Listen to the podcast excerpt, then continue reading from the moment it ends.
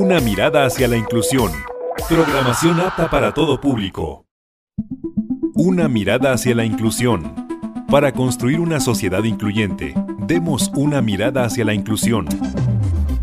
Radio Imer, la voz de Balún Canán, una emisora perteneciente al Instituto Mexicano de la Radio, presenta Una mirada hacia la inclusión.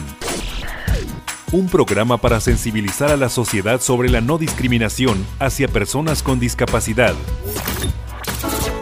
Conduce Lucy Martínez.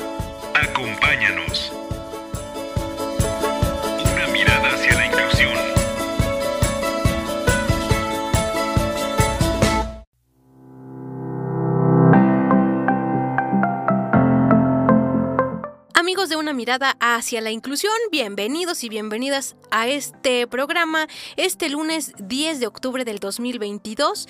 En nuestras dos frecuencias nos puedes escuchar en el 107.9 de FM y en el 540 de AM, además en www.imer.mx diagonal radio Imer y simultáneamente también estamos transmitiendo justamente en vivo en nuestra página de Facebook y nos localizas como Radio Imer. Pero si te perdiste alguno de los programas pasados o después de haber escuchado este y quieres volver a revivirlo, eh, nos encuentras en Google Podcast, Spotify, eh, Amazon y iHeartRadio. Y bueno, pues el día de hoy igual le doy la bienvenida como siempre a mi compañero y amigo Valtier Mejía. Compañero, muy buenas tardes. Lucy, muy buenas tardes, ¿cómo estás? Muchísimas gracias a todo el equipo de Radio Imer en sus diferentes frecuencias, como siempre que nos dan oportunidad de traerles hasta sus oídos información muy importante, sobre todo de temas que aparentemente están lejos de nosotros, pero en realidad están más cerca porque a final de cuentas somos todos y todas parte de una sociedad. Aquí en la voz de Balún Canán, les saluda Valtier Mejía y hoy tenemos verdaderamente algo bien interesante y, bueno, pues para muestra basta un botón estimada Lucy. Exactamente, estamos de fiesta, estamos de fiesta adelantada, porque bueno, ahorita que vayamos a la sección de la entrevista les vamos a contar de qué se trata el tema, pero antes recordarles que tendremos el Tecnotip de la, de la semana, la canción y nuestra sección de los museos. Así que, ¿qué te parece si me acompañas a la entrevista?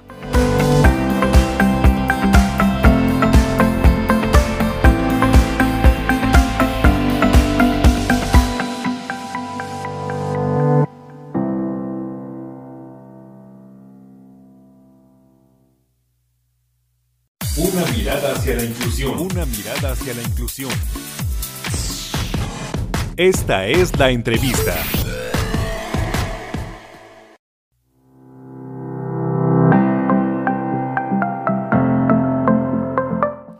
En nuestro primer bloque de este programa y como les mencioné en un inicio, estamos festejando y pues tenemos eh, el Día Internacional del Bastón Blanco que se va a celebrar este 15 de octubre y bueno, para ello tenemos a una gran invitada, pues eh, muy especial que nuestro compañero Valtier nos va a presentar. Claro que sí, con gusto. Ella es licenciada en Administración egresada por la Universidad Autónoma Metropolitana. Hoy es parte del programa Letras Habladas de la UACM en la Ciudad de México. Verdaderamente una persona que ha vivido, ha aprendido, ha enseñado y ha compartido sobre lo que vamos a platicar el día de hoy. Todos y todas en algún momento de nuestras vidas hemos visto a las personas con discapacidad visual con una especie de varita. Muchas veces de algunos colores, pero en su mayoría blanca. Y me refiero ni más ni menos que al bastón blanco, el bastón con el cual las personas con discapacidad visual pueden o podemos andar felices por la calle, arriba, abajo, y que obviamente falta mucha accesibilidad. Sin embargo, es como los ojos. Y aquí nos va a platicar absolutamente todo Yasmín López. Eh, pues muchísimas gracias por acompañarnos. Me emociona mucho que estés aquí en Una mirada hacia la inclusión. ¿Cómo estás, Jazz? Hola, ¿cómo están? Pues muchísimas gracias por la invitación y bueno, feliz de compartir eh, hoy, pues hablando sobre los bastones que son nuestros compañeros diarios de viaje. Efectivamente, y vamos a empezar primero con que nos platiques a, totalmente de forma coloquial qué es un bastón, qué diferencia hay entre pues los bastones, o se tiene que llevar algún color en especial, o yo puedo andar con mi bastón de diferentes colores eh, fosforescentes. ¿Cómo está el tema? ¿Hay una normativa o no? ¿O qué onda? ok, pues un bastón es eh, pues una vara alargada, como bien dices, de materiales sintéticos y ligeros. Eh, la idea del bastón, pues bueno, es que pueda llegar, depende de cada país, por ejemplo, en América Latina lo usamos al externón, en otros países como en Estados Unidos lo usan a la barbilla, ¿no? Esta, eh, este bastón siempre va en contacto con el piso y sirve a la persona ciega como una extensión de la mano. Es como ir tocando con la mano el piso a través del bastón para detectar obstáculos. Em, pues los hay de muchos tipos, hay unos que son rígidos, otros que son plegables, los hay ya de diferentes precios y materiales, ¿no? Para todos eh, gustos y posibilidades. Em, los colores, fíjense que sí hay una normativa, aunque en realidad eh, en nuestro país no está establecida. Seguramente en la calle han visto a personas con bastones eh, blancos y con la punta roja. Este bastón, esta cromática, indica que es para personas ciegas. Eh, ahora bien, si encontráramos a alguien con un bastón verde, esto nos estaría indicando que es una persona de baja visión. una persona de baja visión es alguien cuyo residuo visual pues aún es funcional, ¿no? Eh, y que bueno, puede ver más o menos en un ángulo de 20 grados, lo normal es que veamos en 180, en medio círculo, digamos. Entonces, eh, con una visión mínima de 20 grados, pues ya podría ser una persona baja visión. Y eh, bueno, pues a lo mejor puede detectar visualmente algunos colores, luz, obstáculos, etcétera. Y eh, la atención o la manera de dirigirnos no sería la misma que a una persona ciega que quizá no tenga ni siquiera percepción lumínica o que su residuo visual no le alcance para pues para poder desplazarse sin la ayuda de un bastón. Y por último, ah, bueno, también dentro de los de baja visión, en algunos países de América Latina tenemos el bastón amarillo, pero bueno, no, no es tan popular, solo es en algunos países en específico. Y tenemos otro que es muy interesante, que es el de sordociegos. Este comienza con la punta blanca, luego lleva una franja roja, blanco, rojo, intermitente, y eso nos estaría hablando de que eh, quien lo porta es una persona sordociega. Eh, repito, no es como eh, común, de hecho en nuestro país pocos sordociegos salen. El bastón verde pues apenas está entrando y apenas estamos impulsando que se use. Eh, y bueno, pues en las calles sí podemos ver a muchas personas ciegas, repito, o con el blanco o, eh, pues bueno, que no, no siguen la cromática, eh, digamos, estándar y entonces andan con un bastón rosa o con un morado, este, en fin, con, con algunos que no indicarían nada su color. Perfecto, Jazz. Y mira, pues eh, creo que este tema es muy importante, sobre todo porque em, pocas veces se toca este tema del bastón blanco y dicen, bueno, pues qué importancia tiene, ¿no? Entonces aquí lo vamos a aprender y a descubrir, pero eh, ¿dónde se origina este bastón blanco? Y, bueno, vamos a ir platicando un poquito de su historia. Ay, Lucy, fíjate que como en todo, eh, siempre parece que a los seres humanos se nos ocurren las buenas ideas al mismo tiempo, ¿no? Entonces, eh, parece como, eh, pues de repente alguien dice, yo tengo una buena idea y por allá lejos, del otro lado del charco, alguien tuvo la misma idea. Y es un poquito el caso del bastón blanco que muchos, pues bueno, atribuyen a que nació en Europa. Eh, muchos, pues igual atribuyen a que su nacimiento fue en América, en Argentina, cuando un activista que se llamó Mario Fayotti iba a cruzar una calle y vio que una persona estaba intentando cruzar y hacía señas y hacía, eh, bueno, intentaba y nomás no podía. Eh, observándolo, pues determinó que era una persona ciega y bueno, le ayudó a cruzar, pero él se quedó con la idea de, bueno, ¿cómo puede hacer un ciego para tener más independencia y que no sea tan problemático cruzar una calle. Esto estamos hablando del lejanísimo, bueno, ya se me hace lejanísimo, 1920, ¿no? Esto ya tiene poquito más de 100 años cuando Fayotti se hacía esta pregunta. Y entonces, eh, pues él va a su casa y piensa que, que sí, o sea, un bastón blanco que pueda distinguir a una persona ciega y que además sea muy visible, que contraste con el color de la calle, puede indicar a los automovilistas que, bueno, en ese tiempo eh, ya empezaban, pero no eran tantos como lo son hoy en día, eh, podía indicarle la presencia de una persona ciega. Em, pues bueno, lo propone a, escuelas de ciegos y sí se empieza a usar, aunque él nunca patenta su, su invento. Unos añitos después, en 1925, eh, Helen Keller, que a lo mejor muchos conocen quién es, es una mujer activista, bueno, fue una mujer activista, sordociega, conferencista, eh, profesora. Eh, la vida de, Helen Keller es muy interesante. En una convención, pues ella hablaba justo de la importancia de tener un instrumento de protección y de identificación, ¿no? Porque el bastón no solamente es como una guía, es, tiene múltiples funciones, ¿no? Que ya ahora pues iremos abordando. Y entonces ella lo plantea. Un poco después, eh, Club de Leones promueve la idea de usar este bastón con la punta roja y el resto del bastón blanco, un mango, ¿no? Para sujetarle, bueno, una punta que se pueda eh, deslizar con facilidad en el piso, que igual ahora ya hay un montón de tipos de, de puntas, ¿no? Y posteriormente, después de la Segunda Guerra Mundial, pues bueno, es cuando se hace mucho más popular el uso del bastón, eh, por supuesto por los soldados eh, heridos de, guerra y que a consecuencia de ello pues perdieron extremidades o quedaron ciegos o alguna cosa, ¿no? En este caso pues bueno que quedaron ciegos. Justamente acabas de mencionar algo bien importante que quería llegar un, un poco más. Eh, si solamente es una bilbara, tiene algún mecanismo en particular, ¿cuál es la peculiaridad en el por qué y lo voy a decir tan, tan, tan fatuo, ¿no? ¿Por qué no usar un palo de escoba, por ejemplo, de madera? O sea, realmente parecería que, simplemente es un, un, tubo, una extensión y se acabó, ¿no? Pero tiene algo en particular que ayuda a que las personas eh, tengan, como dices, una extensión en el tacto, una extensión de su mano. Bueno, sí, digo, de poderse usar un palo de escoba, eventualmente en una urgencia se puede usar un palo de escoba, ¿no? por lo menos a la otra esquina, ¿no? Pero por lo menos llegas a tu casa, pero este, pero no de manera regular, ¿no? El bastón, em, bueno, lo que decía, hay algunos que son rígidos, y ahora hay de muchos materiales, se pretende que los materiales sean eh, ligeros, porque el bastón, contrariamente a lo que pensamos, no se va arrastrando, es decir, no voy haciendo un surco en el piso así. Eh, el bastón va un poco cargadito, ¿no? Entonces, eh, pues bueno, tiene que ser ligero porque lo que voy haciendo es como eh, deslizar, como acariciar el piso para poder sentir lo que hay.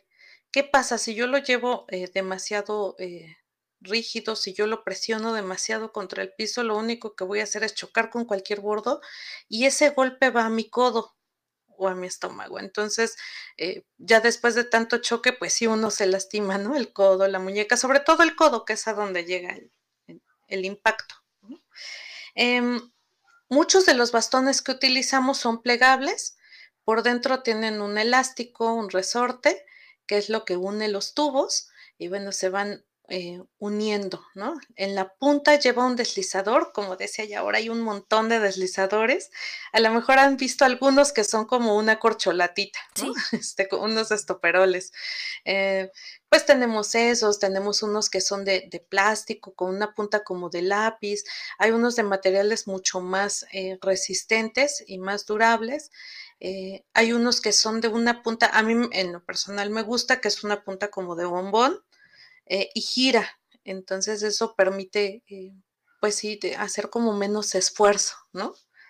Los materiales de los que están hechos los tubos, pues son eh, aluminio, fibra de vidrio, grafito. En lo personal me gustan mucho los de grafito, ¿no? También llevan un mango para que se pueda agarrar con comodidad y no se resbale. puede ser un mango tipo los de bicicleta, pero bueno, sí es importante que la mano también vaya cómoda y una pulsera para que no, eh, igual hecha del mismo resorte, para que se pueda colocar en la mano y si alguien llega o lo patea o lo que sea cualquier cosa, pues bueno, pueda seguir el bastón eh, unido a mí y no lo pierda y no se me vaya porque obviamente imaginen la inseguridad que causa como persona ciega que de repente pateen tu bastón y salga volando. Dios mío, ¿qué haces, no? ¿No? claro, o sea, te quedas sin una referencia, sin tu referencia, sin cómo moverte.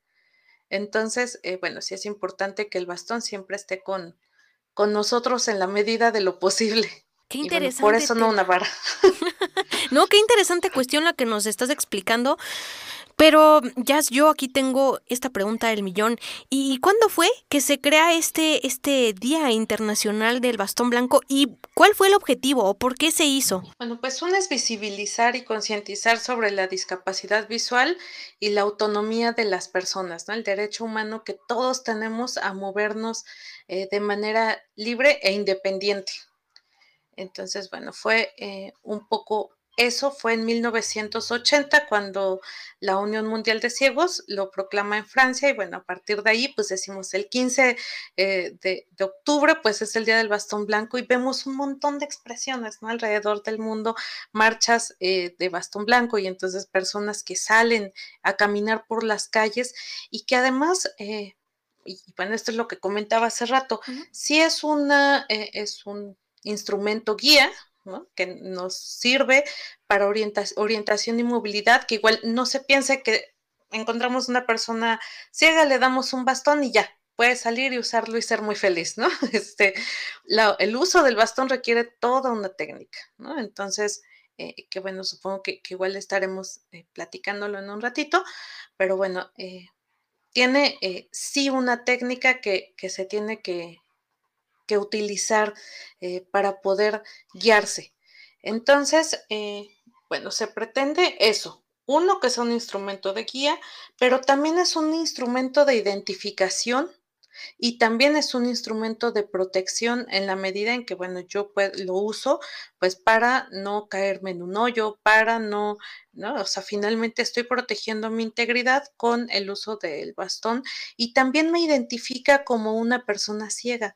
Eh, me parece que, bueno, esta es una de las partes a veces más difíciles, sobre todo para ciegos adquiridos, el hecho de usar un bastón, porque justo ese simbolismo, tanto para la persona como para la familia, de ser identificado o identificada como una persona ciega, pues bueno, es... Eh, puede llegar a ser fuerte, pero creo que cuando se asume, pues bueno, llevamos con orgullo nuestro bastón y es parte de nosotros, es parte de nuestra personalidad, de nuestro outfit y todo, ¿no?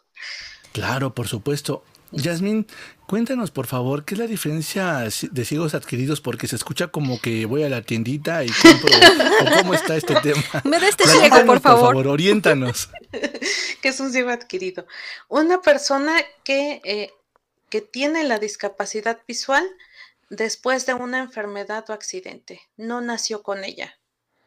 Entonces, eh, los ciegos de nacimiento, pues bueno, son quienes eh, pues, tienen la ceguera después de nacer por alguna enfermedad, este accidente, lo que sea, ¿no?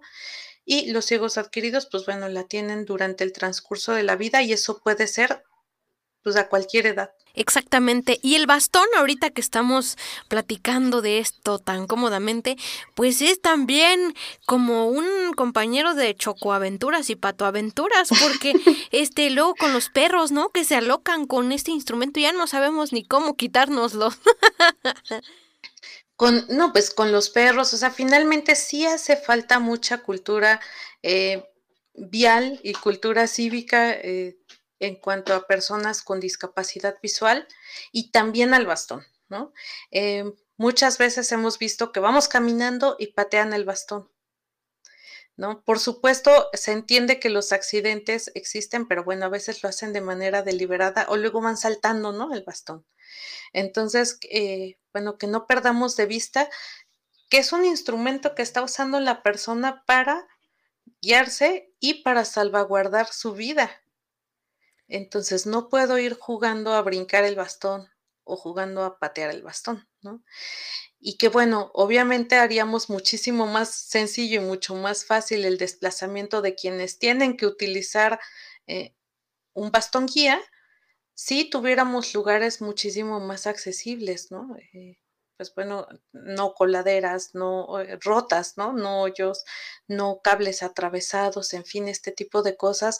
Eh, también en la calle vamos encontrando un montón de eh, estorbos, ¿no? Basura, bolsas de plástico con las que se enreda el bastón y que bueno, luego, eh, por supuesto, no es lo más higiénico agacharte a, quitar la bolsa, ¿no? Sí, También a quitar el bastón la bolsa protegido. Entonces, todo lo que, lo que sufre el pobre bastón, y sí es un compañero de aventuras, ¿no? Este, bueno, entre, entre coches, perros, eh, a veces justo este elástico que les comentaba, eh, con el tiempo, pues va teniendo un desgaste, ¿no? Porque el bastón, pues además nos acompaña en días soleados y nublados, en el sol y en el frío, y por supuesto el elástico con el tiempo va desgastándose. Entonces, de repente, y ya cada quienes nos escuchen y que sean usuarios de bastón, de repente vas feliz por la vida y se te rompe el elástico del bastón. Dios mío. O se te rompe un tubo del bastón, ¿no? Entonces, por supuesto, uno queda en una situación eh, vulnerable y angustiosa, ¿no? Que yo creo que a muchos nos ha pasado y muchas chocoaventuras de ¿y ahora qué hago, no? O se te pierde el bastón en algún lado y así de ¿y ahora cómo me regreso? Porque son, es parte de mi mano y es parte de mis ojos y es parte de, de, mi modo de caminar. Aquí la importancia del bastón blanco, pero pues ¿qué te parece Valtier si me acompañas a, escuchar eh, la sección de los museos y después a una pausa? Con todo gusto, no te desconectes, estás escuchando la voz de Balún Canán. Una mirada hacia la inclusión.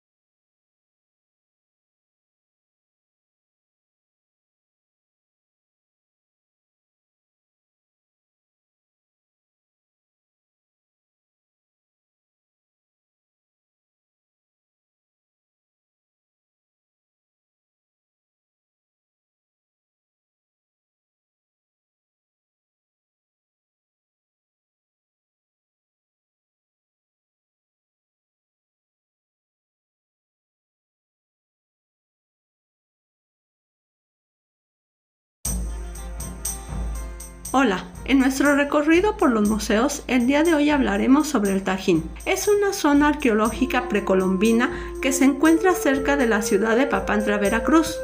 Cuenta con varios campos de juego de pelota y templos escalonados. Tajín significa la ciudad del trueno en el idioma totonaco. Tal como sucede con otros sitios arqueológicos, es poco probable que este fuera su nombre en aquel tiempo se le dio el título de Patrimonio de la Humanidad en 1992. Cuenta con un museo de sitio, el cual comprende dos salas. La primera muestra varias esculturas de piedra y una maqueta de toda la zona arqueológica. La segunda narra la vida cotidiana, la cosmogonía de esta cultura, muestra algunos utensilios domésticos, entierros humanos y una pintura mural donde se puede comprender un poco más la cultura totonaca. En nuestro recorrido no puede faltar la danza de los voladores de Papantla, los cuales se presentan cada media hora. Otra actividad que se lleva a cabo es la Cumbre del Tajín, que es un festival cultural cuyo objetivo es preservar y difundir la riqueza cultural y arqueológica de esta ciudad sagrada. Su primera edición fue en el inicio de la primavera del año 2000 y se realiza cada año alrededor del equinoccio de primavera. Aquí se llevan a cabo ceremonias, talleres, rituales, terapias alternativas, juegos autóctonos, conciertos, danzas, actos circenses, conferencias, exposiciones y proyecciones. Es una buena opción para visitar en familia en vacaciones. Cuenta con un horario de lunes a domingo de 9 a 17 horas.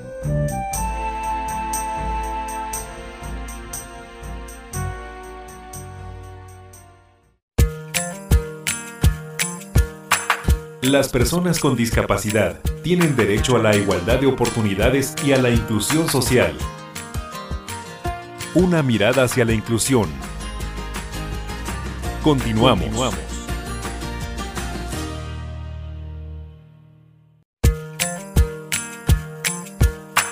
Las personas con discapacidad tienen derecho a la igualdad de oportunidades y a la inclusión social. Una mirada hacia la inclusión. Continuamos.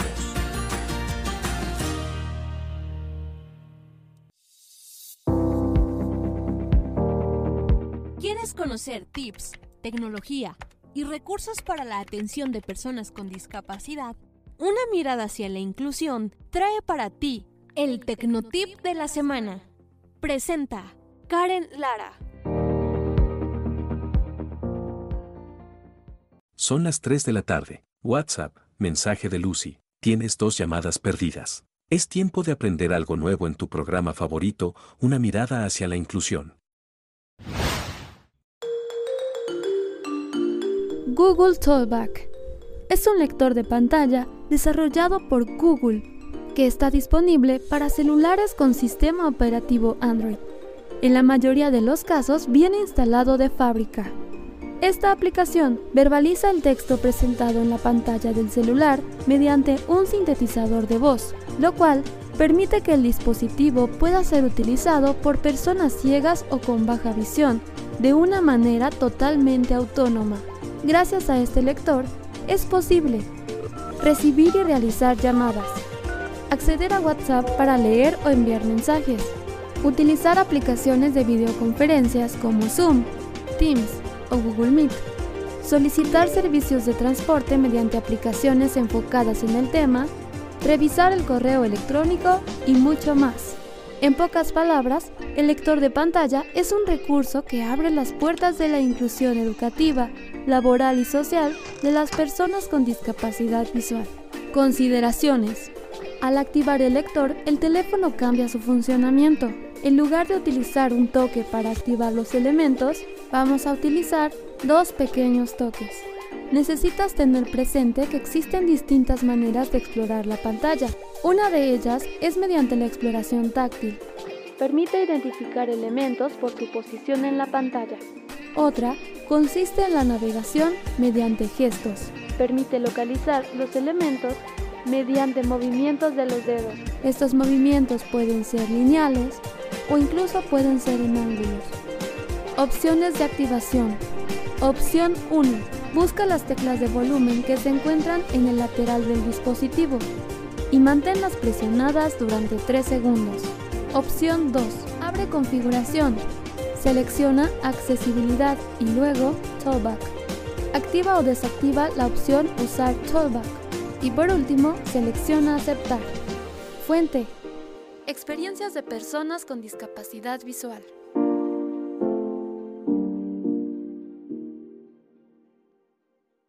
Escuchas. Una mirada hacia la inclusión. Imagine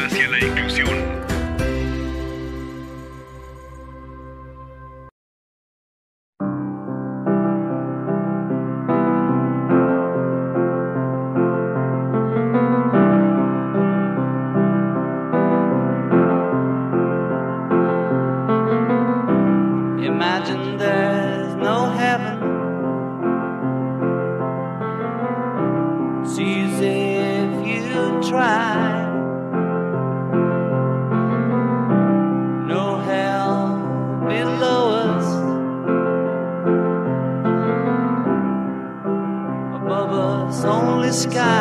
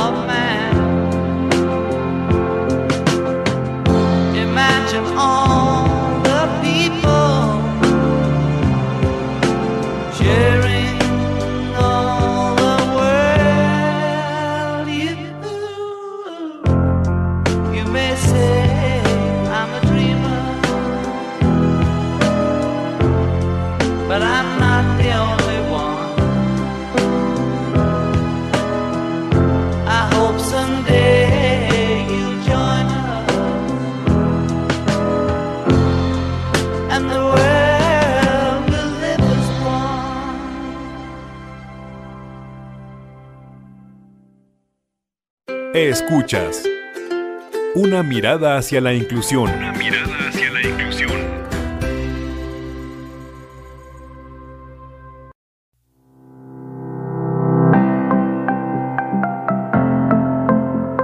Continuamos en una mirada hacia la inclusión. Después de haber escuchado nuestra sección del Tecnotip de la semana y de los museos, así como la canción, pero si nos acabas de sintonizar, estamos platicando con Yasmín López Montiel. Ella pues eh, eh, tiene gran experiencia en letras habladas y pues estamos platicando sobre el bastón blanco. Así que compañero Valtier, pues damos eh, seguimiento a nuestro programa. Por supuesto, algo bien importante que hay que platicar es que ella tanto tiene experiencia como usuaria como también enseñando a algunas personas a utilizar el bastón. Y antes de que nos platiques justamente qué tan complejo es utilizar un bastón o aprender a usar un bastón, me queda claro que eh, en lo que nos has platicado en la entrevista, pues hay que tener respeto hacia las personas que usan el bastón y a lo mejor cuando se les apoye pues no levantarlo, ¿no? Porque es como si fueras caminando y de pronto, ¡puc! te tapan los ojos. Imagínate para dónde te vas a ir. Entonces, eh, como que es parte de tu cuerpo, ¿no? Al final del día. Pero antes que eso, Jasmine, ¿por qué el color rojo a la punta del bastón, eh, eh, que es lo que se encuentra en la mayoría?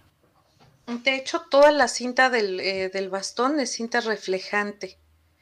Eh, y bueno, pues el color rojo es un color muy distintivo que, bueno, casi, eh, digamos, todas las personas pueden percibir.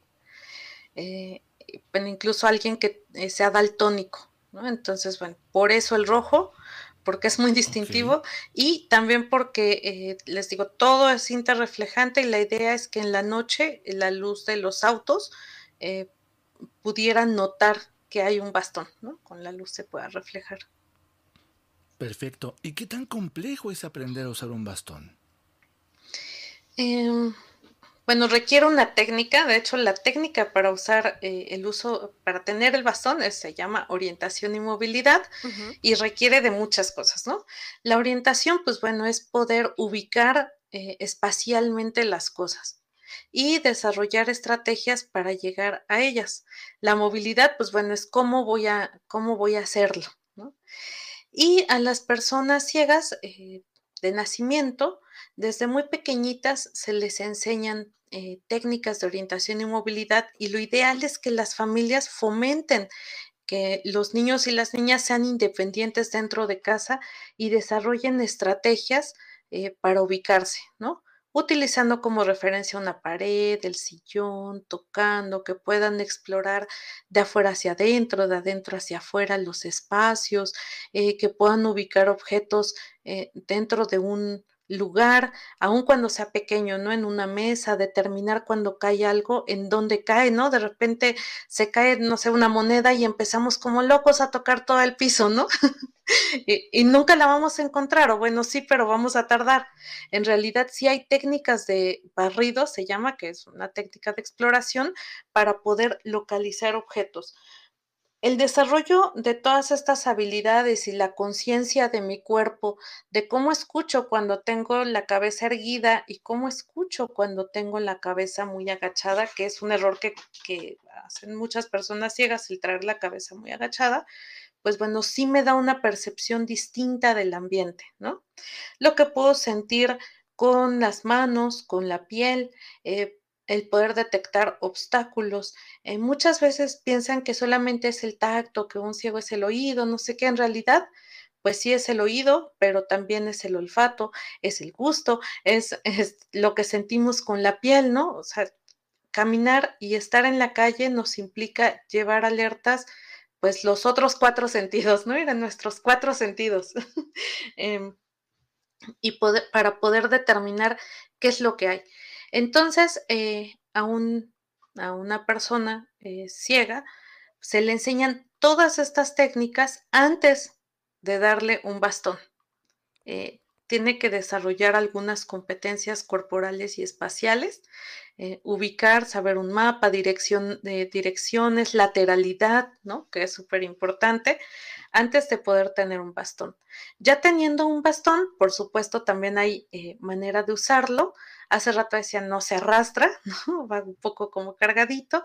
Hay cosas que se exploran de manera diferente. Yo no voy a ir en un lugar que es completamente liso, por ejemplo, que hay loseta, eh, como en un edificio, eh, no sé, de, oficinas o en el metro, por ejemplo, en este tipo de pasillos, que en un lugar en donde hay adoquines. ¿No? Porque se me iría atorando el bastón completamente. O no lo voy a usar igual para subir o bajar escaleras que para ir en un pasillo recto. Eh, no voy a usar el bastón en un lugar que no lo voy a usar de la misma manera en un lugar que conozco, en donde a lo mejor la exploración es menor, que en un lugar en donde estoy llena de incertidumbre, porque a lo mejor hay puestos y sé que hay tubos, o no, no sé exactamente qué hay, y entonces sí tengo que explorar de manera más eh, consciente eh, con él, ¿no? Todas estas técnicas pues se, se enseñan, se enseña cómo cruzar calles, se enseña cómo eh, descender y ascender del transporte público. Y bueno, pues sí requiere una preparación, por eso hace rato decía, no nada más es como de, bueno, ten un bastón y salte a la calle, ¿no? Este eh, implica también desarrollar algunas habilidades sociales, porque el bastón no lo es todo. Eh, es decir, yo voy a salir, pero en algún momento tendré que preguntar, pedir ayuda, seguir indicaciones y eso sí requiere que desarrolle eh, pues esa parte de habilidad social, ¿no? Para, para pedirlo y para poder, eh, pues ya que me ayudaron, seguir la indicación y decirle a la persona cómo requiero que me ayuden, ¿no? Hace rato decía Valtier, a veces agarran el bastón, ¿no? Y lo llevan como si fuera una cadenita. y eso está muy mal. Ningún instrumento o ningún aparato que pueda estar sirviendo de apoyo a una persona se puede tocar. Todos debemos considerarlos como parte del cuerpo de la persona, sean muletas, silla de ruedas, bastón, perro guía, andaderas, cualquier instrumento que usa una persona es como si fuera una parte de su cuerpo. Entonces llegar y tomar eh, el bastón o, la andadera, la silla de ruedas, tocarla sin su autorización, o sea, es como llegar y tocar una parte del cuerpo sin la autorización del otro. Punto muy importante, Jazz. Y bueno, ya entrando aquí a las cuestiones de técnicas y de recomendaciones, ¿a qué edad se le debe soltar el bastón a un niño? Ya cuando dices, bueno, ya es momento, ¿a qué edad? Y también, ¿cuál es la importancia de que las personas con discapacidad visual usen este instrumento? Bueno, un niño eh, depende si tuvo una preparación desde chiquito, ¿no? En esto que estoy diciendo. Eh, pues digamos ya para empezar a ir a la escuela, a lo mejor que tenga unos 7, 8 años, pues ya podría empezar a usar el bastón en algunos ambientes controlados y por supuesto, igual que, que los niños visuales, eh, pues tampoco es como que le digas, bueno, ve al centro y ve a comprar, ¿no? Este, eh, por supuesto, ahí depende mucho de la habilidad del niño y de la decisión de los papás de qué tanto va a ir saliendo y al inicio pues es con supervisión, pero sí hay bastones de tamaño infantil que se pueden adquirir, se pueden encontrar, no son tan comunes, pero sí los hay. ¿No? Este, para los peques. Y es importante que vayan interiorizando el uso del bastón, entonces por eso sí es bueno que se empiece desde temprana edad, eh, por esta parte que decía que cuesta un poquito de trabajo de repente si queremos meterlo en la adolescencia, por ejemplo, en donde ya los chicos están en una onda de quiero tener novio, novia, y a quién le va a voltear a ver con esta cosa tan fea, ¿no? Entonces sí es importante que desde muy pequeños, eh, pues no lo vean como algo negativo, al contrario, que lo vean como un auxiliar, como una puerta a la libertad, eh, a la independencia, eh, como un instrumento de apoyo que requieren, porque además pues sí lo requieren, eh, y bueno, que se pueda interiorizar su uso y también que pueda ser parte de mi identidad, ¿no? Por ejemplo, para los sordos, pues su lengua de señas es, es muy importante. Entonces creo que como ciegos también interiorizar esas cosas que nos dan identidad como el braille, como el uso de un bastón, pues es súper importante, ¿no? Que sea desde muy pequeñitos. Y qué bueno que desde el 2000, eh, desde 1980 nos comentabas, ya existe este día para visibilizar y hacer conciencia hacia la sociedad del uso del bastón y también de las personas con discapacidad visual, de la importancia y el orgullo, ¿por qué no?, de usar un bastón. Y en este sentido, Jazz, ¿qué tan recomendable o, correcto o incorrecto es ocupar el bastón en interiores, en la sala, en, tu salón de clases, en tu pasillo? ¿Qué es lo más adecuado? A ver, siempre que la persona lo requiera, es adecuado. Entonces, eh, por supuesto, si yo estoy en mi casa y a lo mejor conozco súper bien, no lo necesito, pues no lo ocupo, ¿no? Pero si yo estoy en algún lugar en donde me siento insegura y siento que lo tengo que ocupar, a lo mejor ese día en el salón de clase hay muchas cosas, dejaron botadas mochilas por todos lados porque están haciendo trabajos en equipo y no sé qué, y a lo mejor para pararme al pizarrón, pues en lugar de pedir ayuda, decido usar mi bastón, está bien, aunque sea el salón que conozco como la palma de mi mano, si en ese momento hay una situación que, que yo siento que lo necesito, lo uso, ¿no? Eh, muchas veces se nos pide, incluso se nos exige, ¿no? Eh, por ejemplo, algunos usarlos dentro de oficinas que conocemos bastante bien o aulas. Eh, me parece que más bien ahí es respetar la decisión de la persona siempre y cuando, pues bueno, no afecte a terceros, ¿no? Eh, es decir, si yo estoy en una oficina, a lo mejor que tiene mucha movilidad y de repente me siento tan segura de mí misma que me paro, pero estoy choque y choque y choque con todo el mundo, pues a lo mejor de repente sí, sí debería hacer conciencia que, bueno, necesito el bastón para no estar eh, todo el tiempo chocando con mis compañeras y compañeros. Eh, pero, bueno, no, no es enteramente necesario en un espacio cerrado. Jazz, antes de que se me olvide y te vayas sin platicarnos esto para toda la gente que nos escucha y que en algún momento tiene una comunicación, un contacto con alguna persona con discapacidad. ¿Cuál es la forma correcta de poder orientarles, de poder enseñarles? Porque a veces mucha gente lo que hace es tomar el bastón y entonces le empieza a pegar a la silla, le empieza a pegar a la mesa, ¿no? O sea, ¿cuál es la forma correcta cuando ves a alguien con bastón de poderle enseñar el espacio que le rodea? Bueno, para empezar, no asumir que necesita mi ayuda, ¿no? Entonces, primero, pues le pregunto, oye, ¿necesitas ayuda? Si la persona dice no, pues no, ¿no? No me ofendo, ni me siento mal, ni, ¿no? Este, simplemente si no necesita ayuda, pues, pues ya, fue, ¿no? Si me dice sí, pues le pregunto, ¿cómo quieres que te ayude? Porque a veces asumimos lo que la otra o el otro necesita, ¿no? A mí me tocó alguna vez en el metro que alguien me dijo, vas mal, la salida es de este lado, y yo no iba a la salida, pero asumió que yo iba a la salida, ¿no? Entonces, bueno, ¿cómo necesitas que te ayude? A lo mejor está buscando una dirección, a lo mejor está esperando a alguien, a lo mejor, ¿no? Entonces, eh, ya que me dijo, ¿cómo necesita ayuda? Lo dicho, el bastón no se toca nunca jamás ni ningún otro instrumento. Y le pido a la persona que se tome de mi hombro o de mi brazo, de mi antebrazo. Eh, muchos eh, defienden solamente el hombro. Yo aquí sí voy a hablar por los que medimos menos de unos 50. este, de verdad que a veces nos guía gente muy alta y es muy cansado muy cansado, uno siente que va colgado como changuito del hombro, ¿no? Entonces, sí, es mejor ir del antebrazo si la persona, eh, bueno, así lo permite. Y esto porque es, si la persona ciega se toma de, del hombro o del antebrazo de quien va guiando, el guía va más o menos como medio pasito adelante.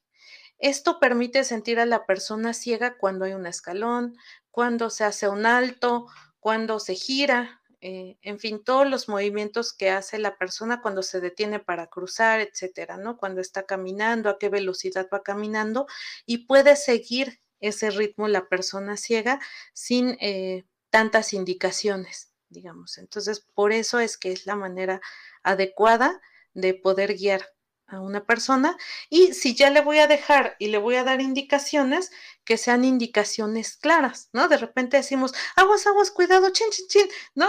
Y, todas esas palabras no nos dijeron absolutamente nada, ¿no? Porque no sabes si agacharte, correr, gritar, este, brincar, ¿no? Este, ¿qué haces con aguas, chin, chin, ¿no? O sea, nada. Entonces, eh, pues decir alto o este, cruza, viene un coche, detente, hasta la izquierda, hasta la derecha, ¿no? Entonces, eh, bueno, sí dar esas indicaciones pues claras, ¿no? No dar referencia de colores. Por ejemplo, a veces dicen, sí, ahí en donde está el toldo rojo, caminas unos 20 metros para allá, ¿no? Entonces, indicaciones claras, ¿no? No hay para allá, o sea, caminas 20 metros de frente, llegas, este, vas a, vas a sentir, no sé, un puesto, vas a oler que hay un puesto de tacos, ahí, este, caminas eh, de frente hasta llegar a la esquina y, y giras a la derecha, ¿no? Instrucciones que se puedan seguir, de repente te dicen, está a dos metros y uno camina y camina, y pues es que la dimensión de metro pareciera que es distinta para todos, ¿no? Entonces intentar dar referencias que la persona pueda identificar. Importantes estos puntos a destacar, este, Yasmín. Pero antes de irnos, eh, quisiera que nos dieras a la sociedad una serie de recomendaciones, pues independientemente de las que ya nos diste, que son como para orientación, pero para, para valorar y respetar al bastón blanco. Bueno, pues pensar antes que, en el bastón, que su portador o su portadora es una persona. Eh, es una persona que seguramente tiene un montón de cosas, buen y mal humor, ¿no? Este, eh, que tiene una, una vida, muchas o pocas actividades, que es ante todo una persona y que está usando ese instrumento como parte de salir y de poder ser independiente y de poder eh, pues movilizarse por sí misma. Entonces, eh, bueno, valorar en esa justa medida y si veo a una persona usuaria de bastón blanco, ahora la ayuda es voluntaria. Si no quiero ayudar, no ayudo, ¿no? Pero tampoco, digo, a menos que sea una situación de, de emergencia, pues sí sería muy mala onda de mi parte no ayudar, ¿verdad? Si veo que va a caer a una coladera.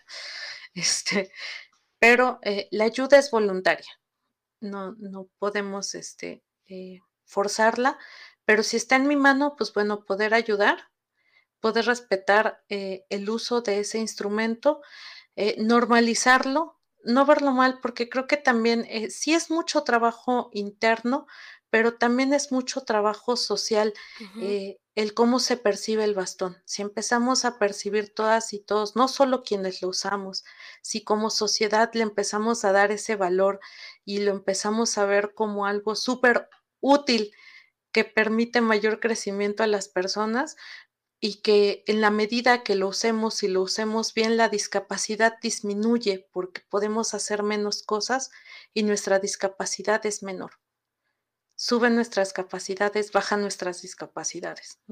Si podemos valorarlo en ese sentido, pues creo que seremos mucho mejor sociedad y bueno, ir concientizándonos de los colores, aunque a lo mejor acá en México vamos un poquito este, más atrás, pues bueno, sí, saber esta parte de la cromótica es buena para que también las personas de baja visión, que a veces por pena, por no ser tratados como ciegos, no quieren usar un bastón, pues se vayan animando y, y lo puedan usar porque como sociedad pues les vamos a tratar mejor y les vamos a tratar como personas baja visión y no como personas ciegas, que es lo que ellos y ellas están pidiendo. Perfecto, pues con esto finalizamos una mirada hacia la inclusión. Te agradezco mucho, mi querida Yasmín, por haber aceptado la invitación para venir a conmemorar pues esto del, del bastón blanco. Así que pues muchas gracias por, por haber participado de nueva cuenta. Gracias a ustedes. Y, si alguien lo necesita, pues úsenlo. Es un amigo, es un amigo fiel. Gracias por la invitación, Lucy Valtier. Al contrario, este sí es amigo fiel de veras.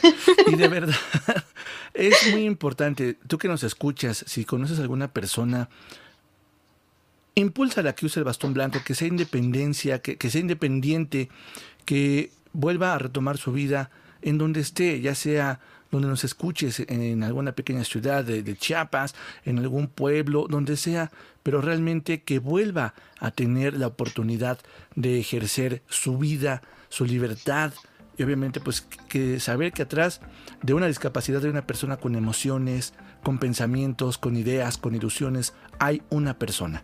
Muchísimas gracias Lucy, nos escuchamos el próximo lunes. Claro que sí, compañero Valtieri, pues mi agradecimiento total también a gerencia de la licenciada Leonor Gómez Barreiro, a producción del licenciado Carlos Mora y por supuesto en conducción y co-conducción Lucy Martínez y pues el compañero Valtier Mejía estuvimos aquí acompañándote y te esperamos en la próxima emisión. No le cambies porque regresamos nuestros micrófonos a cabina central porque ya viene Alter Latino con lo mejor de la música. Hasta pronto.